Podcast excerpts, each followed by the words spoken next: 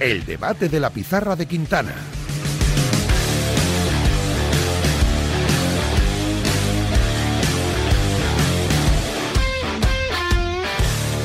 Son las 5 y 2 minutos de la tarde, ya hay 3, que rápido pasa el tiempo y que rápido se nos va a pasar con el debate que tenemos montado para esta tarde de martes. Aquí ya en el estudio Juan Magozalo junto a Nahuel Miranda y Adrián Blanco. Presente. Nahuel Miranda hoy está de aguador, Yo he ¿vale? dicho Además presente. ha sido mi culpa, ha sido mi culpa. Aprovechando que se iba, pues, Nau, venga. Dos que- por, dos por uno. ya que me has llamado estúpido, eh, lléname la botellita de agua, ¿no?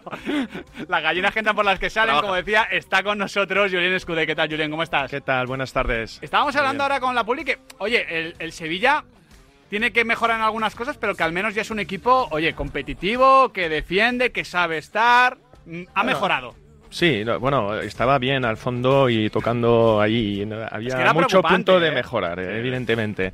Ahora es verdad que cuando le vamos, yo creo más competir en el campo, en los duelos, en la parte defensiva. No tener esa pequeña mala suerte que siempre tuvimos con esas tarjetas rojas, esos goles encajados. Entonces, creo que la vuelta del portero también ayudó. Ahora le falta la parte ofensiva para realmente poder sumar puntos. Pero de momento, acorde con la perspectiva con el nuevo entrenador. Ahí hemos metido a Sergio Ramos y a Nilan en el once ideal del mes de febrero. También está con nosotros un buen guardameta, ¿eh? Hmm. Hace ya mucho que no juega, pero buen guardameta, lo sigue siendo. Sí, sí, sí. Santi Cañizares, ¿qué tal, Cañete? ¿Cómo estás? No para un taxi a, a- en hora punta, la castellana. Pero- pero Porque paro. no quieres ya, Pero ya, Santi. ya no se, ya no se paran, se pide con la aplicación, Santi. hay Es que- verdad también. Claro. Es verdad que ya estás, yo estoy tan antiguo. Lleva razón. De, de todas formas, Santi, a ti si, te- si, te- si- si coges un taxi, estoy seguro que te preguntan mil por fútbol, ¿no? Porque primero, estás igual prácticamente que cuando te retiraste, ese pelo no cambia y es muy llamativo, entonces eres muy fácil de identificar. No, pues sabes que aquí siempre el, el- tú cuando coges un taxi en Valencia, tomas un café, lo que sea, y, y hablas con un desconocido, siempre te dice lo mismo. Cañizares, ¿cuándo vamos a echar a estos de aquí ya? digo, yo Y tú dices, pues si, si por mí fuera... No, claro, yo digo algo así. Digo eso lo primero, digo, hombre, pues eh, si yo tuviera, si pudiera os echaría ya, pero no lo veo tan claro que se vayan. bueno, poco a poco, poco a poco. Y para completar este debate tenemos a alguien, no fue central, pero sí es muy de central, sobre Sí, todo zurdo. zurdo, sí, sí. Zurdo, zurdo. ¿Qué tal, Albert Morén? ¿Cómo estás? Buenas tardes, ¿cómo vais? Pero para que Pau Cubar sí es diestro. Albert, Sí, pero con alma de zurdo. claro, así, asimilado, ¿no? Sí, exacto. No Vale. finge. Me gusta, me gusta. Bueno, vamos a hablar del Real Sociedad Real Club Deportivo Mallorca de esta noche. Entiendo que más o menos todos, empiezo contigo al ver mismamente, vemos favorito a la Real Sociedad. Eh, al final es un equipo Champions que recibe un equipo, oye, que está luchando por la permanencia, fue superior en el partido de ida. Claro, el tema es que si todos le vemos favoritos, no sé si eso puede jugar en su contra. Sí, se- probablemente tenga un puntito, pero a mí me da seguridad el equipo de Manuel, que es verdad que no está en su mejor momento, pero si por algo se ha caracterizado es por esa capacidad de saber competir. No me parece solo un favoritismo desde pues que tiene mejores jugadores o, puede tener un, por momentos mejor, mejor fútbol, sino pues ese callo también para ah, más cínico, ¿no? Para poder disputar este tipo de, partidos, pero ojo con el Mallorca, a mí me parece un hueso el equipo de Aguirre. Sí, la- bueno, yo intentaría buscar la parte contraria y de decir que, bueno, esta Real Sociedad se le está sumando expectativa muy alta dentro de lo que es la Champions, lo que es la Copa, lo que es la clasificación al día de hoy por, la- por la posición que tiene y evidentemente hay muchas ganas de ver a esa Real Sociedad lo más arriba posible. A ver, los jugadores, por supuesto, han enseñado en el campo su fútbol y sus calidades. Ahora llegamos a las partes decisivas de esos partidos donde hay que estar. Y estos estar partidos son diferentes, ¿no, Julien? Tú, tú y Santi, que habéis jugado muchos de estos, no es lo mismo un partido de liga, es, es muy obvio lo que decir, ¿eh? pero de- del mes de noviembre que una vuelta de semifinales de la Copa del Rey. Exacto. Ahí se ven los, siempre lo decimos, lo- los grandes jugadores y lo que hace el talento o, o el colectivo de que cuando se suma el estrés, la presión, pues hay algunos que se hacen más grande y otros menos. Entonces creo pensar que ese colectivo, esa plantilla de la Real Sociedad tiene eh, perspectiva y posibilidades para hacer cosas grandes. Ahora hay que enseñar. Es un Mallorca, no es un Paris Saint-Germain, no es ahí, pero por lo menos después el primer partido de ida tiene todo encaminado para realmente cumplir las expectativas. Claro, es que este este es otro factor que tiene la plantilla de la Real Sociedad que nos invita en la previa a decir que el equipo de Imanol, que además juega esta noche en casa, es favorito por la experiencia que ya tienen sus Es que ya futbolistas. Es un equipo que ha tocado Claro. metal Sí. con esa final ante el Athletic Club, que ya ha estado en Europa League permanentemente y ahora en Champions, y luego muchos jugadores que son internacionales. Sí, O sea, sí, es que sí. tenemos a muchos asentados en la selección española, si no en otros países. que están acostumbrados a jugar partidos grandes y eso lo deben hacer pesar esta noche. Eh, Sí, pero eh, ¿qué- el sorteo que fue hace un mes aproximadamente. Sí, más o se, se celebró en San Sebastián, tremendamente carconada, sacar a esa bola de- contra el Mallorca y además el de primer hecho, partido. Arconada medio sonrió. Claro, y el primer partido allí en Mallorca, ¿no? Parecía la eliminatoria más desequilibrada. ¿Qué habrá pasado en este mes para que formules esta pregunta? ¿No? De, el- la Real favorito, ¿no? Hombre, ha sido favorito desde el primer momento, desde que salió la bola ha sido favorito, porque es mejor equipo, porque juega segundo partido en casa y además después del primer partido donde fue superior, mereció ganar y, y aunque no lo consiguió, pues bueno, demostró ser el mejor equipo. ¿Qué ha pasado para que se le den tantas opciones al Mallorca y tantas dudas sobre Que- la Real? que Pues no marca un obviamente, gol la Real Sociedad. Claro, han pasado cosas y, y sucede, hay un hándicap muy importante. Tiene la gran responsabilidad de clasificar, digamos que eh, tiene toda la presión encima para poder para clasificar una derrota, una, elimina- una eliminación, sería desde luego, un no sé si un fracaso, pero una desilusión tremenda, tremenda después de, del rival y después de- del partido de ida. Y, sin embargo, hay mucho miedo en San Sebastián, ¿no? O sea, eh, ha ido... Esto nos enseña un poco en qué momento está la Real para afrontar un partido de este tipo. Con todo a favor, más experiencia, equipo más experto, equipo mejor, más valores del mercado, partido de vuelta en casa, resultado la vuelta, do- donde no, no, no, no vas por delante, pero tampoco te pesa, tampoco tienes que remontar nada. Sí. Un rival que es que eres teóricamente, eh, teóricamente y en la práctica, ¿no? Y en los números, ¿no? Es, o sea, esto es cuantitativo. Es que ¿no? además, Santi, hay un tema, de hecho, luego vamos a hablar de ello repasando un poquito cómo, cómo han cambiado este tipo de eliminatorias. Como ya no hay valor doble de los goles en el caso visitante, Sí, un gol del rival no te asusta No tanto. te asusta Porque- tanto. Porque, el Mallorca tiene capacidad para marcar gol en cualquier Es que acción. un 0-0 contra un rival superior en tu campo no era un mal resultado para visitarlo allí. Es decir, ibas un poquito pues Sí, con sí. pues sí, a defenderte pero con el puñal también tú en el bolsillo por si podías atacar hacer un gol y aquello era un ya un mundo de nervios, ¿no? Porque el rival te tenía que hacer dos goles. Pero lo cierto es que hablas en San Sebastián y te dicen, uff, qué miedo, en qué momento nos llega este partido, cuánta responsabilidad. Y hablas eh, en Mallorca, te dicen, hombre, pues vamos a un campo donde somos inferiores y donde además no sé, cuán- no sé, cu- hace- no sé cuánto tiempo hace que no hemos ganado y que no, ni siquiera hemos hecho El un último gol en 2007 Vale, ¿Qué te parece? No, no, una barbaridad. Pero siendo esto verdad, Santi, tú le dices a la seguidor del Mallorca, ¿te cambias por el de la Real Real Sociedad? Por supuesto. O sea, es verdad que es más Claro, fácil el papel claro. de underdog, digamos, Nahuel, pero claro, eh, es que el, el papel de favorito de la Real Sociedad es, a partir de, no hay un solo factor, salvo el de la presión quizás, por el que la Real Sociedad no es favorito. el tema y- del gol. Y, y es el tema del que no es poca cosa. 11 goles en 13 partidos en 2024 la Real Sociedad. Claro, y, y, eh, la sensación de, eh, oye, estamos repasando el 11 con el que va a salir la Real Sociedad esta noche y como Mikel Oyarzabal no está al 100%, dices, oye, es que todas las demás opciones... eh, a- a- a- me, me recordaba un poco a lo que decía Cañete de la famosa tanda de penalti de San Siro. Dice, bueno, es que a partir del cuarto o quinto penalti mirabas y decías, oye, es que ninguna de las opciones me convence, ¿no? ¿No, no te convence a Denis Silva? Es que no lo ha demostrado todavía. A mí me parece que hizo un buen partido, por ejemplo, en París. Mm. eh, en el ratito que la Real Sociedad fue superior y demás. eh, bueno, cuando la Real Sociedad le, Sí. puso- le pudo poner donde tiene bueno. que estar el 9, ¿no? Eh, pero más allá de eso, el resto de opciones a mí me deja muy frío porque no lo ha demostrado hasta ahora. Lleva un gol, Andrés Silva, en la temporada, Mm. ¿no? Es eso, yo creo que viendo la dinámica ahí de los siete últimos partidos, solamente una victoria y todavía no ha cumplido realmente la- lo que son de los delanteros que tenía que cumplir. Sadik acaba de llegar, Andrés Silva también, al final se, se- se apoyan sobre gente de la casa y ahora están en un transcurso donde también el calendario aprieta y la dinámica, aunque es la Real Sociedad, no es tan fuerte o tan buena como podíamos pensar al principio de temporada. Es que Sadik son dos goles y tres fallos, porque uno es en fuera de juego, pero fallo luego de, de, de Sadik en, en Mallorca, eh, un gol solo de, de Andrés Silva. Hay que recordar que en Son Mos, el crack de la Real Sociedad es Ander Barrenechea, que cayó lesionado, Sí, porque la Real está sí. teniendo muy mala suerte. Por eso, Albert Morén, a mí me parece que este es un partido para que la Real, si pasa, lo pasa a partir de su centro del campo, que es una línea hiper dominante. Ese Zubimendi, Bryce Merino, es hiper dominante en la mayoría de partidos.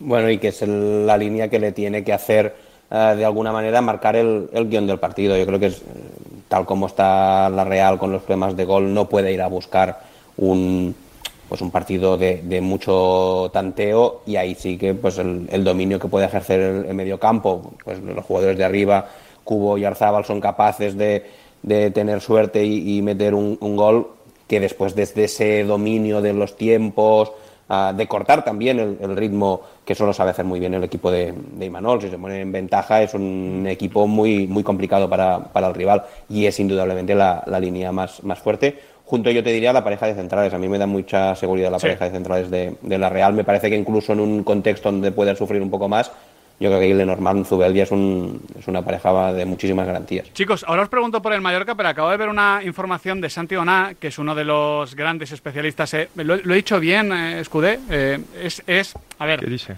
eh, claro, A-O-U-N-A. Oná. Una, sí. Una. Va. Bien, más o menos. Santi, Santi, se llama Santi, pues Santi para los amigos. Es uno de los grandes eh, periodistas del mundo del mercado de fichajes. Dio, por ejemplo, lo de Mbappé hace bastantes semanas, eh, eh, muy prontito. Dice que es eh, Zinedine Zidane el entrenador soñado por Ineos, por Jim Ratcliffe, para el Manchester United. No para el Niza, que, que- que lo está haciendo muy bien con, con otros técnicos, sino para el Manchester United. Lo que pasa es que no es un trato nada sencillo por cómo es también Zinedine Zidane. ¿eh? Ahí queda el dato que me parece interesante, Adri. Sí, sí, lo es. Sobre todo lo dice Santi Ona y porque nos encaja en clave Manchester United. Encaja mucho en un club tan grande como el Manchester United, la figura de Zinedine Zidane, pero esto será si Zinedine quiere. No, no, llevamos claro, mucho claro. tiempo esperando a Pero, Zinedine. eh, el tema no es el Es- United. y Yo él esperando tengo al la banquillo de la sensación selección. de que A ver. últimamente se está relacionando mucho el, el nombre de Zinedine Zidane con banquillos. el Bayern, ¿no? El. Bayern era otro de los que sonaba, que tenía una estructura pues, muy parecida también a la Real Madrid. A ver, es y el es- hecho de que se mueva... Es que Zinedine Zidane ha ganado tres Copas de Europa y solo ha entrado al Real Madrid. Sí. Sí, sí, no, pero, pero el hecho de que se mueva, porque, eh, Santi, yo tengo la sensación de que en los últimos dos años no hemos hablado mucho de Zinedine Zidane teniendo el mismo caché que tiene ahora, ¿no? Sin haber pasado gran cosa. A mí el hecho de que se mueva el nombre me llama la atención. Eh, Pero ¿a quién preguntas? ¿Al Santi Ona este o a, o a mí? Claro, yo me he quedado callado. A ver, eh, a Zidane dirá, bueno, ¿para qué voy a entrenar más, no? Si entreno al equipo más laureado de- del mundo y he ganado tres Champions, pues hombre, pues todo lo que haga a partir de ahora va a ser un poquito más complicado. Eh, a mí me gustaría que volviera a entrenar Zinedine Zidane porque creo que este tipo de gente lo necesita el fútbol. Más allá de las, sus cualidades como técnico, yo creo que Sí. eh, eh, su elegancia como persona y como profesional viste y luce en general al fútbol mundial, ¿no? Porque es ese tipo de jugador que dices, bueno, de jugador, de entrenador, Sí, sí, que a lo de largo de, su personalidad. carrera dices, oye, vente aquí con nosotros al fútbol, no estés ahí fuera, que ahí fuera te perdemos y aquí te disfrutamos. Y ojalá vuelva a entrenar. Y, y yo digo una cosa siempre, hay determinadas personas que han nacido para el fútbol. Más allá incluso del talento que tienen, han nacido para el fútbol. Zinedine Zidane tiene un gran talento como eh, jugador y como entrenador, pero estoy seguro que muchos de sus éxitos en ambos eh, perfiles es porque ha nacido para el fútbol y las cosas se le dan bien en el fútbol, ¿no? Esa volea que, que hace, que mete el, el gol contra el Leverkusen, pues no la hace todos los días, la realidad, pero la hace el día que hay que hacerla y que pasa la historia como uno de los goles más bellos de una final de Champions, ¿no? El Real Madrid no siempre ha ganado la Champions, no siempre ha ganado la Champions, pero resulta que en la época que está Zidane, pues sí que es un equipo muy competitivo a la altura de los mejores de Europa, ¿no? Ha habido otro Real Madrid con grandes entrenadores que, que- que- que, bueno, pues que no se podían acercar a las finales de Champions porque había otros equipos mejores. Y es eh, tiene ese aura de decir, tú lo que hagas en fútbol lo vas a hacer bien, chico. Van a estar los astros a favor tuyo porque no te hemos visto eh, hincar la rodilla nunca o casi es que, nunca. Es que sonó para el Paris Saint Germain eso, Julien, pero sabíamos que por él ser marsellés muy complicado. Eh, pero en United, oye, A mí, a mí me cuesta pensarlo. Solo te aunque encaja en eso y, y también yo creo que es un hombre de corazón que siempre ha, tenido unos valores tremenda dentro de lo que es su fútbol como su, su parte personal. Y me recuerda mucho grandes jugadores como puede ser el entrenador como Xavi Alonso igual. Yo creo que ellos, su sueño es a momento, si han decidido como jugador ir a jugar esos grandes equipos, mañana se lo eche como entrenador, yo creo que el sueño de ellos sería entrenar esos clubes Juve. donde él ha jugado. Mañana yo creo que la Juve puede ser quizás, si tiene en la mesa las dos propuestas, por supuesto más la Juve estaría encajado que ir a Manchester United. Y después está la selección, por supuesto, por lo que representa en Francia y en el fútbol oye, mundial. A mí hay una cosa que no me encaja de Zidane en el Manchester United, que creo que es un entrenador eh, muy poco manager, en el sentido de eh, centrarse mucho en su parcela, olvidarse un poco de todo lo demás. Y hay que recordar que en el Manchester United todo lo demás está por construir. En, en la Juve yo creo que está un poco más atado todo, en el Bayern por supuesto. Eh, pero claro, hay que recordar que con Ineos eh, va a llegar todo un nuevo equipo directivo. Está el tema de Omar Barrada, que, que era uno de los Sí. hombres fuertes de la directiva del City, que se va a marchar como presidente ejecutivo al Sí, Manchester. United. Eh, Bueno. a ver cómo acaba todo eso, pero bueno. eh, Tiempos de cambio. La, información al final habla de la intención de Ineos y no tanto de la Zinedine. Es interesante, ya, ya veremos qué pasa. Cierro aquí el paréntesis de Zinedine Zidane, pero me parecía relevante por ser Zidane y por ser el Manchester United y por la información de Santi Ona. Te pregunto ahora, Albert Moren, por el Real Club Deportivo Mallorca. Eh, comentábamos antes, no sé si estás de acuerdo con nosotros, que al final el Mallorca tampoco tiene que arriesgar a la hora de ir a por la Real Sociedad, porque el Mallorca tiene esa capacidad de generar una ocasión en cualquier momento, porque tiene a porque tiene a Murici, porque tiene al Tigre de Betanzos, porque tiene Antonio Sánchez, que viene de además marcar buenos goles, eh, y, lo, y sobre todo porque es un equipo que se siente cómodo ahí, ¿no? En el repliegue, en el desgaste, en la tranquilidad. Es un equipo en el mejor sentido posible, bastante perro para este tipo de competición, para este tipo de partido. Por eso ha llegado tan lejos. Y yo no solo diría que se siente cómodo, creo que se crece. Ah, Igual que hay jugadores que los ves que cuando hacen una acción defensiva la celebran casi como si fuera un gol, que eso les, les sube la autoestima. Yo creo que el Mallorca es uno de esos equipos que cuando ve que está ah, fastidiando al rival, que el rival se siente impotente, que el Mallorca está salido de atrás, que no deja huecos, eh, eso también de alguna manera los acerca también al, al gol, porque les genera esa confianza, esa autoestima, ese saber que están jugando su, su partido. Y me parece muy interesante en cómo puede afectar esto a una Real que ahora lo hablábamos, llega con más dudas, ah, el aficionado también puede tener esos miedos de los que hablaba Santi. Pues en ese sentido Mallorca es un rival incómodo porque te- es un rival que te puede explotar mucho esa impotencia, esa presión que puedes sentir y ya digo, y desde ahí también ah, alimentarse. Y compartiendo el favoritismo y la presión que tiene la Real Sociedad, que hemos dicho todos que tiene hoy por jugar la vuelta en casa, lo que con lo que no estoy de acuerdo es con ese topicazo al que siempre recurrimos muchas veces los periodistas de como es el equipo pequeño, hoy tiene mucho que ganar y poco que perder. Yo creo que con lo que le ha costado al Mallorca llegar hasta aquí, Sí. después de tantos años, Muchos plantarse años. en una semifinal, hoy tratará de cuidar mucho Sí, todos bueno, los detalles hoy, y, eh, y- tiene- y va a importar todo, no, no, no se va a lanzar con el cuchillo entre los Di- dientes. digamos a- a digamos que tiene, tiene mucho que ganar, porque el premio es para ambos es el mismo, Hmm. pero menos que perder.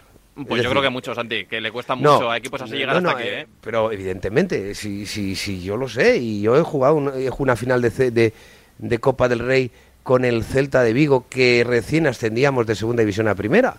Pero yo sé que, evidentemente es una desilusión.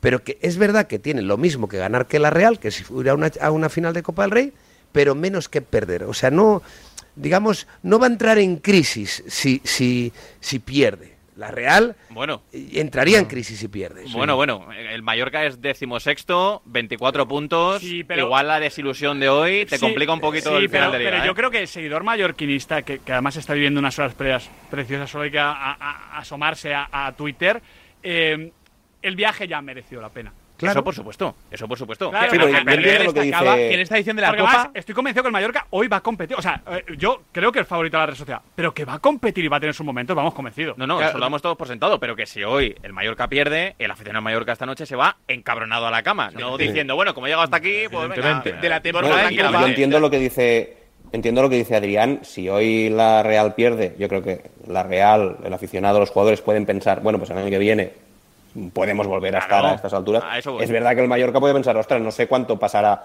hasta verme en una de estas. Pero, pero bueno, eh, de la temporada en Copa de la Real Sociedad, eh, perdón, del Mallorca, eh, Aguirre destacaba que esta temporada han podido jugar en casa. Que normalmente han estado mal en Copa, pues lo típico, ¿no? Que, que, Sí, que has te en alguna de estas primeras rondas y que igual por el sorteo no juegas en casa.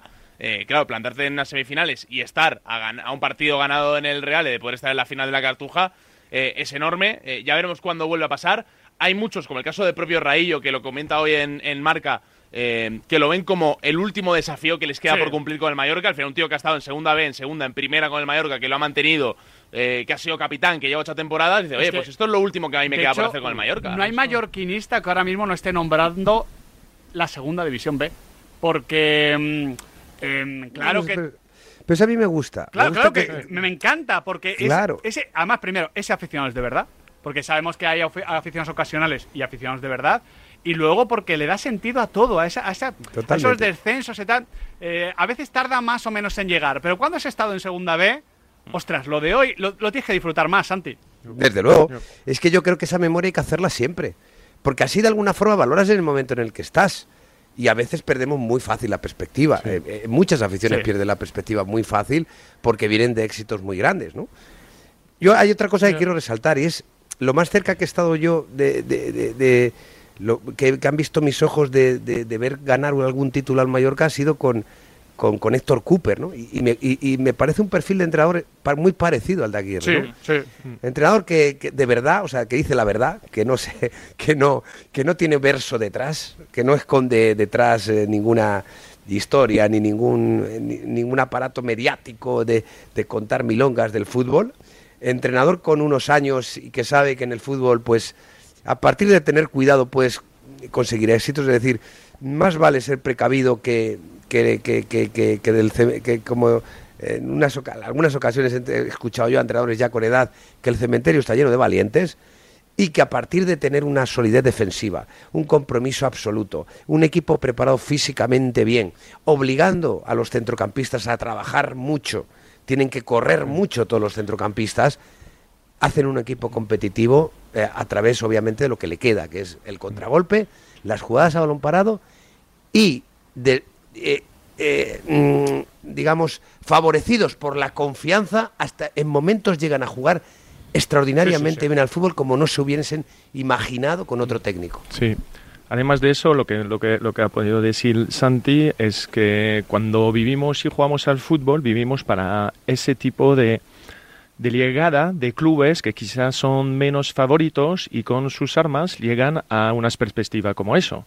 Evidentemente, siempre la recurrencia de una liga hace llegar casi los mejores o los presupuestos más fuertes, pero ahora estamos debatiendo de que quizá un Mallorca está a 90 minutos de llegar a una final y que nos va a llegar la ilusión no solamente a la gente de Mallorca, al fútbol nacional, por supuesto, porque la Copa del Rey pues juega de eso y es como Justo. nosotros nos hemos crecido y como siempre hemos dicho, todos tienen posibilidades un día de llegar ahí, aunque no está en los grandes, pero siempre con sus argumentos, quizá con el entreno adecuado, quizá cuidando los detalles, quizá con la ilusión de la afición, puede llegar a, a vivir un momento tan mágico como la Copa del Rey. Totalmente. Y lo justifica y hace que merezca la pena, incluso los malos momentos, que al final de eso trata un poquito el fútbol y la vida. A la vuelta, más temas. Por ejemplo, el lateral izquierdo del Real Madrid.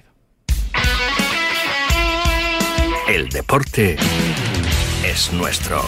Radio Marca.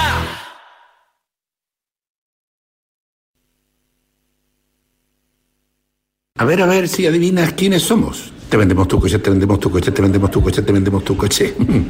sí, eh, canalcar.es, te vendemos tu coche, te compramos tu coche, te cambiamos tu coche, te financiamos tu coche. No lo olvide, canalcar.es y sobre todo no olvide el punto es.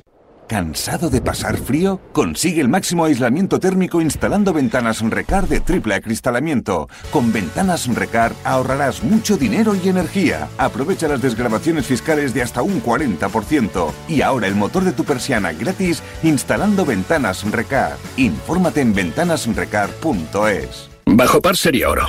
Con Guillermo Salmerón. Y en la tertulia, con Valentín Requena, Iñaki Cano, Fernando Herranz y JJ Serrano. Que esos todos son disfrutones. Sábados y domingos de 11 a 12, una hora menos en St. Andrews, golf, viajes, gastronomía, grandes torneos y los mejores jugadores del mundo, deporte y diversión. Bajo par, el golf para todos en la radio del deporte. Con Guillermo Salmerón. Del mundo. Para llegar a lo más alto hay que entrenar muchas horas, pero sobre todo hay que contar con el apoyo necesario. En el mundo hay 100 millones de niñas que tienen el poder de aprender, decidir, liderar y prosperar en su vida. ¿Quieres ayudar a una niña a que sea una futura campeona? Manda un SMS con la palabra plan al 28022 y colabora con Plan Internacional para que nazca una campeona. Reescribe su futuro, porque el deporte también es cosa de niñas.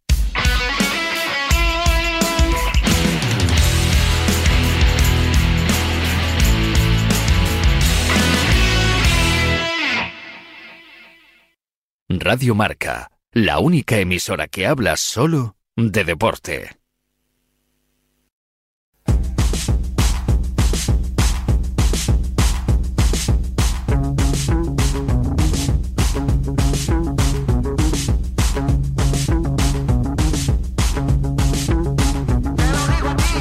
Buenas tardes, pizarritas. Mi pronóstico es un 0-1 y MVP del partido Raskovic. ¿A ti qué te gustan los pronósticos arriesgados? ¿Qué te parece, Nahuel? Muy buenas pizarristas.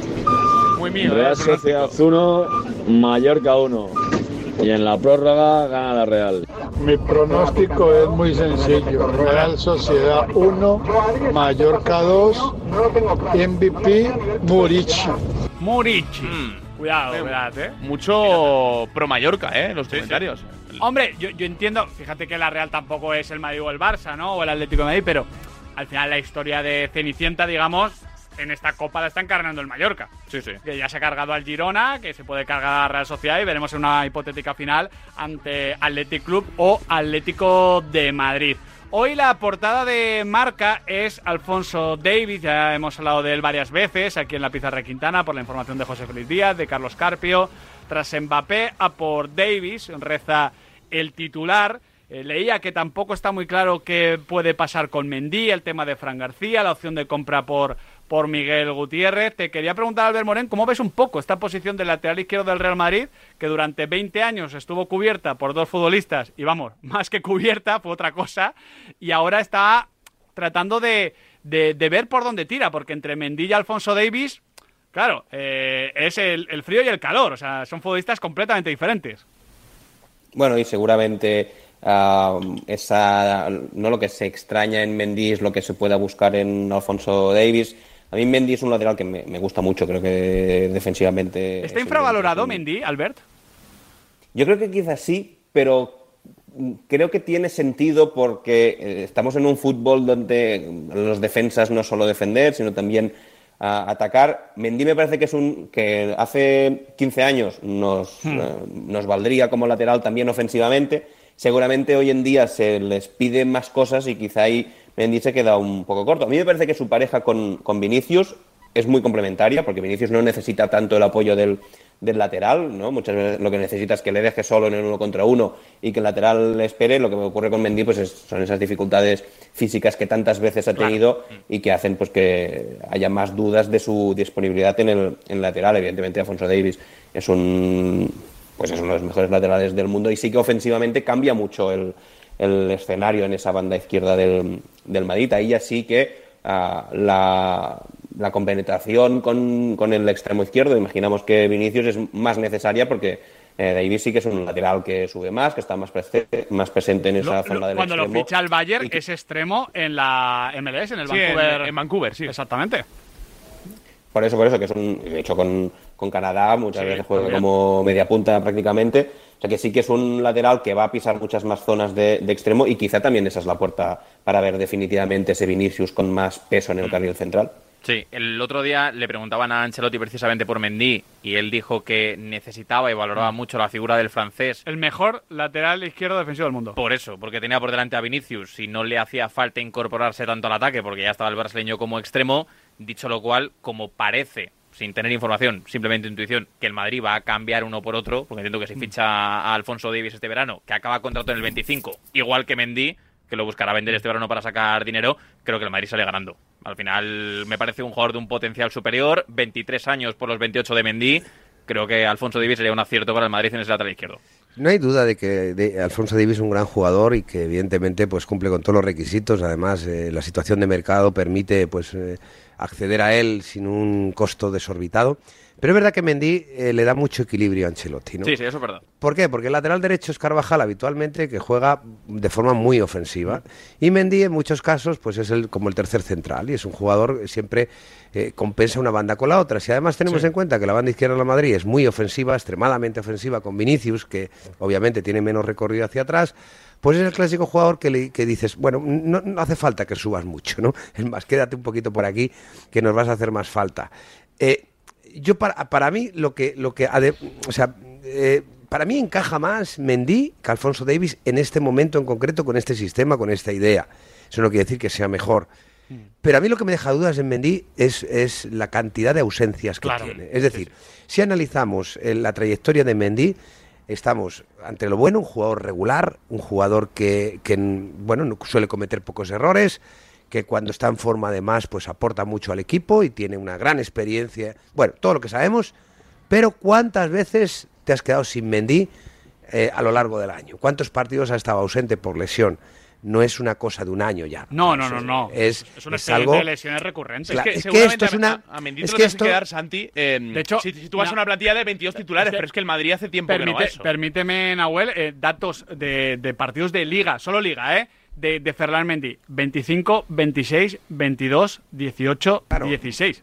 Este que cuando esto sucede eh, se convierte en una característica del jugador. Es decir, ya no es una cosa, bueno, es que este año tuvo una lesión que le costó recuperarse, no. Esto ya es una característica que tienes que restar, obviamente, de todo lo bueno que tiene. Exacto. Además, yo creo pensar, nosotros no estamos, no vivimos el día a día del vestuario, del staff, de los preparadores físicos y quizá detrás de eso, lo que acaba de, de decir Sandy, es que están viendo un perfil de jugador que, por supuesto, entra a la perfección con el míster, pero dentro de eso hay que pensar en un medio plazo, con un futuro de que pueden aportar además de Mendy lo que está dando, pues un perfil que hace sumar aún más de lo que está dando ahora Mendy. Por supuesto, Davis pues tiene más característica ofensiva, más asistencia, más perfil vertical. Está viendo este año también que Ancelotti ha cambiado su sistema de juego porque le faltaba una punta fija y ahí estoy empezando a Es que yo pienso- pensar en mi cabeza que mañana puede llegar un jugador Claro. o puede cambiar de sistema y tener dos puntas, quizá el carril izquierdo puede Hab- tener Hablando en otra plata, perspectiva. Julien, que lo decíamos a principio de temporada, si el Madrid juega en un rombo porque ficha a Kylian Mbappé y juega Vinicius y Bellingham, eh, o sea, perdón, Vinicius y Mbappé arriba con Bellingham en la media punta, necesitas laterales Claro. largos. Un futbolista con mucho vuelo y además siendo más ofensivo que Mendy, como está destacando Julián, está claro el perfil. Otro jugador físicamente poderosísimo, Ganador de ganador de duelos. Que corrige muy bien situaciones Yo creo que tenemos un Camavinga que está por el perfil o por interior con mucho recorrido para cubrir la espalda. Yo creo que Es ahí que- se está O sea, manejando. el tema es, es que si no te vale Mendy, que yo creo que si no te vale es por un criterio económico, por aquello de que los dos acaban Sí. contratando el 25 y tal. Tienes a Fran, tienes a Miguel Gutiérrez por 8 millones. A, a eso yo creo que el Real Madrid, aparte de Davis, si no quiere quedarse a Mendy, tiene que fichar a otro. No te vale Miguel Gutiérrez ni, ni Fran García. Bueno, Miguel Gutiérrez habría que ficharlo. Ah, bueno, sí. Por ejemplo, Sí. a mí Fran se me está quedando corto eh, y aparte me parece un perfil muy similar a- al de Alfonso Davis, que creo que en este caso concreto del lateral izquierdo no es una buena noticia Lo- tener dos iguales. Lo que sí me parece claro para, para cerrar, Albert, claro, decir que el Real Madrid eh, quiere fichar jugadores técnicos y muy físicos, hombre, eh, no, no creo que haya un equipo del mundo que diga, no, mira, físico no, o técnica no, no, por supuesto que no, pero que el Madrid está buscando ese perfil mm, muy capaz de abarcar campo polivalente, ganador de duelos, porque entiende que el fútbol va en esa dirección de repetición de esfuerzos, de, ritmo muy alto, es una evidencia. O sea, lleva años eh, fichando más ese tipo de perfil que otro. Y yo creo que también hay un factor que es la, la realidad que vive el, el fútbol español. Me parece que ya le ocurrió la temporada pasada al Barça y le está ocurriendo esta temporada al Real Madrid, que es que en el día a día de la liga, eh, cuando tú tienes físicos dominantes, marcas muchas diferencias porque el resto de equipos, por su situación económica, ya no los pueden retener. Y eso para estos equipos que necesitan sumar cada semana de tres en tres, de tres en tres, a a veces es la calidad, a veces es el funcionamiento del equipo y a veces simplemente es pues esa superioridad que tienes en imponerte en, en los duelos tanto arriba como, como abajo y que eso les da después también eh, más facilidad para competir en las tres competiciones porque tienen menos desgaste en el día a día. Yo digo, me parece un factor que esta temporada está pesando mucho en, en el desarrollo de, de Liga del Real Madrid y que pues ya pudimos ver la temporada pasada en un, en un Barça más que- irregular también en el juego, pero que muchas veces Sí, tenía esa capacidad justo. física para Yo- imponerse. Yo, creo- yo creo que lo conté algún día. Eh, antiguamente, eh, en mi época, tú le, te enfrentabas al Madrid y al Barça, ¿no? Y tú decías, bueno, pues eh, calidad nos pueden hacer un gol en cualquier momento. Cada vez que lleguen al área vamos a sufrir muchísimo, hay que estar muy juntos, ta, pa, pe, pa. pero físicamente en los duelos y físicamente somos mejores. Justo. Si corremos y le hacemos correr para atrás al contragolpe, yo no veo a Rivaldo, ni a Figo, ni a Zidane, ni a todo este elenco de jugadores eh, corriendo para atrás como, como, como, si no fuera un- como si no hubiese un mañana. Así es que vamos a, a- a meternos atrás fuertes, a, oye, a, hacer lo que podamos a nivel defensivo y enseguida rápido arriba, que esto les cuesta mucho volver, ¿no? Eh, esto, esto, esto ha desaparecido. Yo creo que la gran condición que tienen los equipos grandes en este momento, eh, no en España, en general, es que no solamente te atacan, no solamente tienen el talento de hacerte goles en cualquier momento y de cualquier eh, en cualquier eh, digamos en cual- cual- cualquier situación de juego, sino que además joder, ahora corren como los como lo- digamos como los que éramos más un poquito más pequeños, ¿no? Que es donde nivelábamos un poquito las fuerzas. No solamente las nivelábamos, sino que le pintábamos la cara alguna vez, es la realidad. Sí, sí, es así. Y por eso ahora se suele decir, eh, yo, yo- eh, a mí me parece un poco topiquero del presente de eh, nunca ha estado más el fútbol igualado. En, cla- en clave selecciones probablemente sí, en clave clubes la realidad es que la mayoría de ligas cada vez hay más diferencia entre los de arriba y los de abajo. Lo que pasa es que los de abajo han mejorado mucho en preparación, en táctica, en conocimiento del juego, en variantes, pero este hecho que comenta Santi y que es de lo físico y también de lo emocional de ir a todos los partidos como si fuese el último, hace que sea complicado meter mano a equipos como, como ese Real Madrid que se está dibujando o el, Real Madrid de- del presente, evidentemente. A la vuelta os pregunto, fijaos qué protagonistas. Michel, Sergio Ramos, Rafa Benítez y Antoine Griezmann. Madre mía, qué golpe. Parece que tu coche se ha peleado con una columna. Con el seguro de coche de línea directa, no solo te ahorras una pasta, sino que además puedes escoger el taller que quieras aquí o en Chipiona. Y si eliges taller colaborador, también tienes coche de sustitución garantizado y servicio de recogida y entrega. Cámbiate ahora y te bajamos el precio de tu seguro de coche, sí o sí. Ven directo a lineadirecta.com o llama al 917-700-700. El valor de ser directo. Consulta condiciones. ¿Plutón? Deja de esperar que encontremos otro planeta. Instalamos, financiamos e incluso pagamos la instalación fotovoltaica de tu comunidad, unifamiliar o empresa. Súmate al autoconsumo. Por fin hay otra luz. Factor Energía. ¿Lo?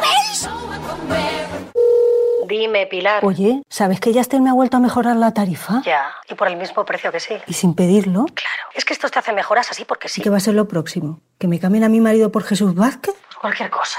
Seamos sinceros, a todos nos gusta mejorar. Por eso en Yastel volvemos a mejorar las tarifas por el mismo precio. Llama al 1510.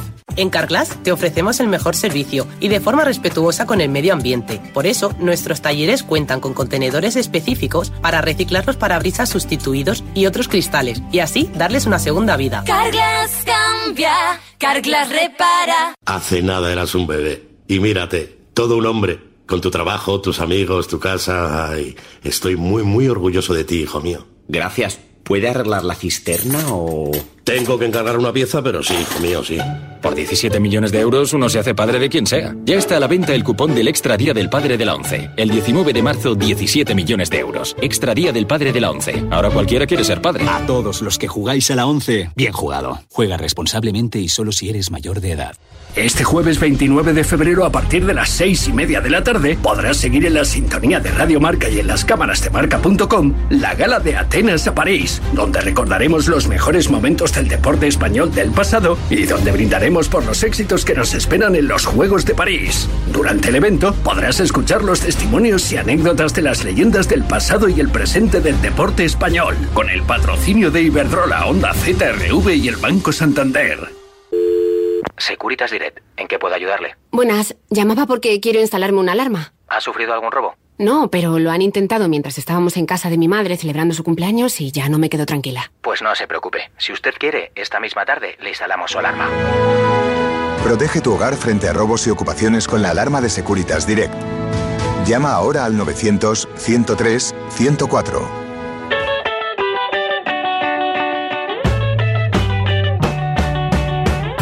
Buenas tardes, Pizarrita. Pues yo pienso que va a ganar 1-2 el Mallorca. Joder, ¿cu- ¿Cuánto pronóstico mallorquinista, eh? partido Está guay, está guay. Con dos golitos. Buenas tardes, pizarritas. Muy buenas. Mi pronóstico para esta noche es Real Sociedad 1, Real Mallorca 4, con Bueno. hat-trick de Vedan Murici, que será el MVP y se marchará ovacionado de Anoeta. Bueno, ¿eh? Aficionado menos mallorquinista. No, no, no, no, ¿eh? Oye. Sí, ovacionado en helicóptero, ¿no? Básicamente. Venga, primera pregunta. Eh, ayer dijo Mitchell, le preguntaron un poquito por Sabiño, el futuro, y él lo primero que dijo es, bueno, yo, yo voy a seguir, esperemos que Sabiño también. Te pregunto por la parte de Mitchell, Albert Morén, eh, porque, a ver, evidentemente que, que- que- que- que tiene todo por delante en el Girona, pero al mismo tiempo, lo que decíamos antes al principio del programa, que muchos entrenadores dicen que cuando no pueden mejorar lo que ya han hecho es momento de marcharse. Es complicado que el Girona el año que viene o dentro de dos mejore lo que está haciendo ahora. Pero Mitchell habla de quedarse. ¿Qué, te parece? Yo creo que tiene sentido. Es verdad que es muy difícil que el Girona mejore, pero sí que creo que a nivel de proyecto ah, parece un proyecto en, en- en crecimiento que a nivel de resultados, pues lo normal es que la temporada que viene a estas alturas no esté peleando por una segunda plaza o por, el- por la cabeza de, de la clasificación, pero sí que creo que para el entrenador puede ser estimulante eh, pues este, este momento del proyecto del Girona, más y además hay competición europea y si tampoco vislumbra Michel así un salto inmediato que sea pues definitivamente el aterrizaje en un, en un gran banquillo. Yo creo que para un paso intermedio le veo sentido a que Michel anteponga el, pues el curso que está, que está llevando el proyecto del Girona. Yo también, y además si Mitchell cree que el proyecto puede seguir dando pasitos hacia adelante, y más si cabe, es la temporada que viene juega Champions. Claro, que esta yo se la va duda, a marchar la duda que tengo con Mitchell es si no va a empezar a pasar como pasa con los grandes jugadores de la clase media que tenemos en España, que dices, oye, es que igual el típico proyecto de un Sevilla, un Betis, Real Sociedad, se le queda pequeño por lo que está siendo la campaña con el Girona y que igual ese paso intermedio tiene que llegar en el Ah, extranjero. hay que tener en cuenta que mm, Mitchell indirectamente también es parte del Citigroup y que se habla en Inglaterra ya se empieza a hablar también como oye candidato Claro. a relevar a, a Pep Esa es la Guardiola clave. Claro y, y- y Es está que ahí- el, pro- el propio Guardiola lo, lo ve casi como un heredero, tiene una relación muy cercana, eh, ve partidos de fútbol juntos. A ver, Sí sí, tiene sí. eso no el sentido. Siendo realista, no sé si ahora mismo su objetivo está en el Manchester City, porque estamos hablando ya de cosas muy importantes, ¿no? y- y Pero sí que es verdad, Pep no para de renovar con el sitio sí que es verdad que el año que viene disfrutaría seguramente de una competición de Champions League en un entorno que va mucho más allá del Girona. Es decir, está metido en un grupo de muchos, eh, de, de de muchos clubes con muchas posibilidades y con salud financiera. Por lo tanto, irte ahora a jugártela a un equipo que no está en Champions, que aunque tenga más solera que el Girona en España y que seguramente pues estarían encantados de contar con él, pues es un riesgo el salir de esa rueda, ¿no? Ya habrá tiempo de salir de esa rueda, porque cualquier entrenador pensaría, es un concepto distinto, ¿no? Ya lo que he hecho en el Girona no lo voy a mejorar, porque esto es esto es la leche, ¿no? Pero, ojo, si salgo del Girona, ya salgo de la rueda de los equipos Sí. del Grupo City y, de algún- y aquí estoy como, digamos, mm, mu- con muy buena presencia ya por lo que he hecho en el Girona, con muy buena reputación y en uno de los grupos más importantes o en el grupo más importante que hay Sí, sí. en el fútbol mundial. Y aquí no me va a faltar nunca el trabajo y las aspiraciones. Sí. Además, creo pensar que dentro del circuito, el circuito que tiene con el Girona, pues el próximo año darse realmente ese privilegio ganado en el campo y, por supuesto, por el entrenador de poder jugar una Champions, pues igual eso también es un crecimiento profesional para el propio entrenador. Entonces, de, de- de cara a eso, de decir, ¿me tengo que ir del Girona para jugar la Champions o la Champions? No, lo tengo a mano, me queda todavía un año más dentro del entorno que es del, del City y después eso nadie me lo quitará lo que he hecho este Justo. año con la plantilla y mañana vendrá otra oferta. Luego es quién viene a la mesa y qué tipo de oferta, profesional o financiera. Tengo una para ti, Julien, y una para ti, Santi. Para ti, Julien, eh, hoy publicaba nuestro compañero Alberto Fernández en Sevilla, Sergio Ramos tiene la llave de su continuación en el Sevilla. En el club le consideran líder del vestuario y agradecen su compromiso en un año complicado. ¿Qué te dice a ti la intuición? ¿Crees que va a quedarse Sergio? Viene de hacer un mes top. Sí, bueno, quiero, Valencia quiero el- esperar. El, Sevilla es decimoquinto. Ya bueno, pero... eh, No, no, quiero decir. Te, pero, te quiero decir, pero que O sea, Ramos- siendo un muy buen mes de Ramos, es una temporada muy decepcionante para el Sevilla y, Pero, y en general para el propio pero Ramos. no va a ir, yo que sé, a la Real Sociedad. O sea, Bueno, la cuestión, eh, te- había más te quedas en expectativa Sevilla o te vas de fuera. eso de No, pero se puede ir fuera, ¿no? Sí, sí, sí, pero ahí da igual que el Sevilla vaya octavo o decimoquinto, creo yo, no sé. Ra- Ramos, la- Ramos pudiera ser más de lo que ha hecho ahora en el Sevilla. Bueno, evidentemente es el capitán, evidentemente ha hecho muchos partidos, tampoco ya. Y de cara a eso también ha tomado la decisión de que cuando había posibilidad de irse fuera por mucho dinero, de volver realmente al club de su corazón. De cara a eso, Claro, pues, si eh, ha matado el gusanillo ya en un año o quiere quedarse otro. Yo creo pensar que seguramente le duele muchísimo de cómo ha, ha- ha girado la temporada del Sevilla de este año. Ah, de cara a eso, yo creo que más que protagonismo lo tiene y lo que quiere en, incorpor- como dice, de, de dar realmente a ese club ah, la imagen que se merece al máximo nivel. Y por él yo creo que físicamente ha cumplido las expectativas, siempre se podía esperar más, por supuesto, pero creo dentro de eso que por lo menos eh, la gente se ha quedado contento, el club le propone algo, ahora en sus manos yo seguiría, porque se ganaría muy grande de decir, yo he dado lo más en el fútbol nacional, a nivel internacional, estoy de vuelta a mi Sevilla, me retiro ahí y por lo menos no es una cuestión de dinero o de lo que sea. Totalmente de acuerdo. Santi, la tuya, lo contaba nuestro compañero de Vigo, Rafa Valero, es Rafa Benítez en una situación límite. Tú has estado en Vigo, tú has estado con Rafa. ¿Cómo ves esta historia? Porque ahora mismo no está pintando bien, hay que ser honestos. Bueno, vamos a ver, no solamente no está pintando bien, sino que yo creo que si no fuera la figura de Rafa Benítez ¿Y su contrato? y su contrato y seguramente con, con una directiva eh, un poquito más nerviosa, pues, pues estaría fuera, ¿no? Pero he de decir también que no me lo esperaba. No esperaba que... Y yo creo, a ver, no me lo esperaba eh, que el Celta estuviese en, en este, en este momento donde está y en esta situación. Porque yo creo que, mm, bueno, pues eh, esperaba mucho más. También es verdad que el Celta es que le ha salido todo mal. Todo le ha salido mal. O sea, no hay ni un partido que haya dicho, bueno, hoy hemos ganado sin haberlo merecido. Hoy hemos ganado con una ayuda arbitral.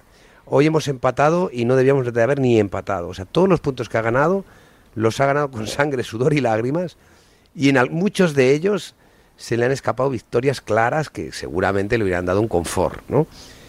Pero eh, la situación no puede empeorar. Es decir, ahora mismo puede, yo creo... puede digo, no, no, no digo que no puede empeorar Ah, vale, si sí. queremos ver a Rafa ahí. Claro, claro, sí, sí, sí. O sea, ya lo- eh, sería insostenible que el Cádiz ganara algún partido, que yo creo que es lo que le está sosteniendo en este momento A, a- a Rafa Benítez, que los de abajo no ganan, porque si ganan y el Celta ya empieza a ver, eh, mm, digamos, con Eh, mucho es que más miedo el próxima descenso. jornada, Santi, es juegas en casa contra Almería este viernes, pero es que luego tienes Bernabéu y Sánchez Pijuán. Quiero decir, si no ganas a la Almería en casa, No, no, claro, vamos a ver, es que si no ganara la Almería en casa significaría, pues, hombre, a lo mejor un empate, pues deja todo así, pues patas arriba y ya está. Perder con el Almería, que no ha ganado a nadie, eso no, eso no, no, no, no, no, tendría ya explicación, es lo que te estoy diciendo. Cualquier victoria de los de abajo que comprometa más al Celta pondría muy nervioso a todo el mundo. Pero, Sí, pero, Santi, o sea, ¿a ti ya están nerviosos, están en guardia, pero pondría muy nervioso. Yo creo que ahora mismo le sostiene en esta situación el hecho de que el Cádiz lleva no sé cuánto tiempo sin ganar, creo que la jornada 4 o 1 de 5. septiembre.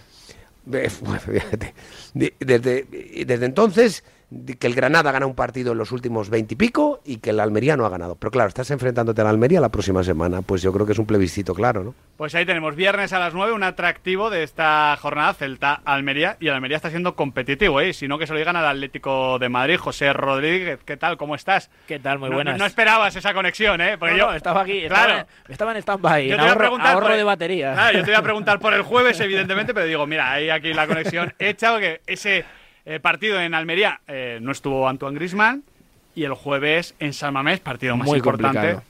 Muy, eh, muy complicado o ya casi descartado. Muy, muy, muy complicado. Muy, muy, muy complicado. Eh, y si está, no va a estar al 100%. Ese es el gran problema para el Atlético de Madrid. Hablábamos antes eh, de empezar el programa, si, Sí. si te acuerdas, de opciones del Atleti y de que, cómo cambiaba. Evidentemente, yo creo que el panorama cambia muchísimo. Esté Grisman o no esté, porque como digo, en el caso de que pudiera Sí. llegar a jugar algún minuto, es con todos los asteriscos del mundo y, y con todos los condicionantes que rodean a alguien Claro. que hace una semana exactamente abandonaba el, el Meacha cojeando y con un esguince de Porque, tobillo. José, la, la- la convocatoria la sabremos mañana, ¿no? Mañana es eh, esa rueda de prensa de- del Club Atlético de Madrid, quizá el jueves por la mañana, ¿eh? Jueves por la mañana. Si no estuviese Antoine Grisman, última que te hago, ¿quién? Tanto hoy como ayer ha probado con Ángel Correa en la punta de ataque. Eh, es verdad que hoy, por ejemplo, la gran novedad ha sido la presencia de Llorente. Ayer no entrenó, hoy al principio ha hecho algunos ejercicios eh, a distinto ritmo que los compañeros, pero ha habido un tramo de la sesión Ajá. cuando ha ensayado con un hipotético 11, digamos, donde Llorente ha ocupado eh, 11 titul- o un puesto en el 11 titular, pero en el lugar de Molina. Que es madre- decir, carril derecho. Madre mía, eh, ¿qué, ¿qué Nahuel te parece que está rindiendo menos en este momento de la temporada? ¿El nuestro o el del Atleti? Aun pudiendo poner muchas pegas al rendimiento de Nahuel Molina, eh, evidentemente lo de Miranda. Bueno, pues otro palo gratis, ¿no? Eh, uno más. José, cuéntame ese 11 que ha estado probando entonces Simeone. Eh, Oblak en portería, Savic acompañaría a Bitzel y a, y a Hermoso en el centro. Yo tenía la duda de quizá Gabriel Paulista Ajá. pudiese entrar ahí, pero tanto ayer como hoy Savic ha sido el que ha ocupado ese tercer puesto en la zaga con Bitzel en el centro y Hermoso en la izquierda. En el carril zurdo, precisamente Samuel Lino. En el derecho, como te digo, hoy la novedad ha sido la presencia de Llorente con De Paul, Barrios y Coque por delante. O sea, Barrios, no Saúl. En la prueba de ayer, la de hoy, eh, Barrios y eh, Correa junto a Álvaro Morata. Gracias, José. A vosotros. ¿Qué te parece este 11 Alberti? Sobre todo, claro, la hipotética, o más que posible, prácticamente ya confirmada ausencia de, de Antoine Griezmann, al menos desde el inicio y al menos al 100%. Sí, también sería la, la opción que a mí me gustaría más, la de Correa, partiendo de que a Griezmann no se le puede sustituir. Yo creo que Correa no va a sustituir a Griezmann, sino que va a jugar junto a Morata. Y Que no es ahí lo sí que me parece. Exacto, pues sí, porque es que por, no ya por nivel, sino por, por características. El, el lugar que ocupa Griezmann en este Atlético de Madrid es imposible que otro jugador lo asuma, pero sí que me parece que Correa haciendo esa pareja con, con Morata puede, puede mezclar bien, puede darle cosas al Atlético de Simeone que pues que combine mejor que, que el resto de opciones. Es que ganar en San Mamés, Julien, solo lo ha hecho el Real Madrid, jornada 1, que no, no le quiero quitar ningún jo- al Real Madrid, pero la jornada 1 es prácticamente todavía pretemporada, verano, hay muchos cambios. Desde entonces el Athletic no ha perdido, tiene este colchoncito. Es verdad que viene de un partido malo, pero bueno, yo creo que porque estaba centrado en el partido de, de Liga. Tenemos tiempo para hablar de, de ese encuentro mañana y pasado, pero claro, la baja de Antoine es que ya Sí. está metiendo el tema en... Bueno, me diría un Antoine que realmente marca goles cada fin de semana y es decisivo, decisivo, te diría, uf, vaya, vaya perdida. Últimamente vemos un Antoine menos efectivo y cansado. mejor un Corea que llega en forma. Entonces quiero pensar que hay momentos y partidos claves para que otros jugadores realmente coge el testigo y ahora son unas de, de esas. Sí, a ver, a mí me encajaría mucho el Morata Correa, pero si hubiese un escenario de partido donde probara Llorente de delantero, sabiendo cómo aprieta el Atlético en San Mamés, quizá era este. El tema es que, claro, solo sale bien Giuseppe ante, Meazza. claro, solo sale bien en casa ante la Unión Deportiva la- Las Palmas, que en el Meazza nos dejó a todos bastante fríos. Morata, eh, Nahuel, que lleva siete partidos sin marcar. Hmm. Bueno, pero yo, creo que eh, vamos a ver por primera vez un Morata eh, que po- podemos decir, oye, se acerca a estar al 100%. Mm. Eh, que al final los últimos dos partidos tienen cierto asterisco. Te lo sentido. digo porque sabemos que el fútbol de Morata es muy mental, aunque él ha hablado de su madurez, y además yo le veo mucho más maduro también, jugando sí, sí. y tolerando mejor el error, pero claro, todo delantero, oye, que lleva siete partidos sin marcar, sea Morata o sea Lewandowski o el que sea, pues oye, se frustra un poco. Pero al final, eh, este tipo de fechas señaladas creo que puede ser un buen eh, aliciente para Morata. Decir, oye, eh, aquí eh, es donde tengo yo que demostrar que tengo que marcar goles. No el día de. No, y, y sa- y ¿sabes qué pasa también? Que es un partido donde no te acuerdas lo que ha pasado el mes pasado. Hmm. ¿No? Eh, tú puedes estar encajando muchos goles, desde el prima del portero llegas a ese partido y dices, "Ay, tenemos que ganar. Y, Y ya punto, está, y ¿no? es una final. ¿no? Pues el delantero exactamente lo mismo. Pero, pero el tema, Santi, no, no, no empieza a coger esto aroma de, de que es el año, Santi, del Athletic Club. Bueno, sí, eh, pero es que esto lo dices hoy a 48 horas de un partido que si lo pierdes porque tienes un rival enfrente El, el viernes, gordo... el viernes, como no trabajo, Santi, pues así me, me ahorro. Claro, pues, es que, es, que, es que aquí, eh, cuando llegan a este, a este momento de las temporadas, es donde realmente se reparten los se reparten las medallas, se reparten los éxitos, ¿no? Y obviamente en ese eh, el, el estar presente en ese reparto, a ver si te cae, ya tienes eh, es porque has hecho las cosas bien. Ahora, el- aquí el problema que tienes es que dices, bueno, quiero llegar a una final de Copa ya, pero pues te, le tienes que ganar nada más y nada menos que Atlético Madrid. Y después de haber pasado eh, un, un trauma, un trauma allí en, en el Metropolitano, con que te salió bien, sufriste mucho, obviamente, porque ahí se sufre, ¿no? O sea, es que cuanto más cerca estás del éxito en el fútbol, más difícil es, ¿no? Yo decía muchas veces, joder, qué bien, vamos a jugar una final de Champions. Ya, pues que la jugamos con el mejor equipo de Europa. O sea, es que a mí me gustaría que viniera el Calvo Sotelo, que digo el Calvo Sotelo para que nadie se ofenda porque es el equipo de mi pueblo.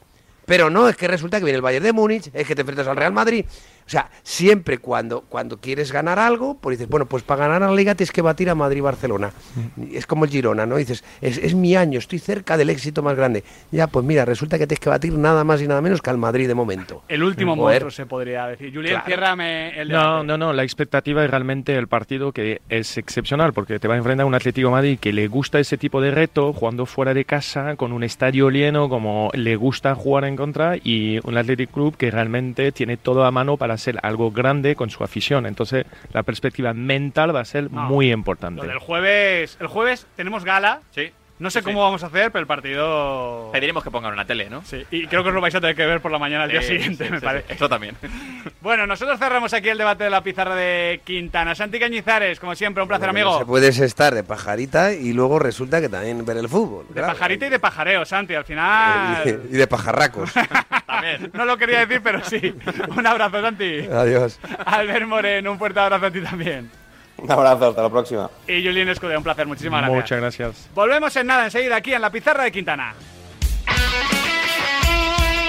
El deporte es nuestro. Radio Marca.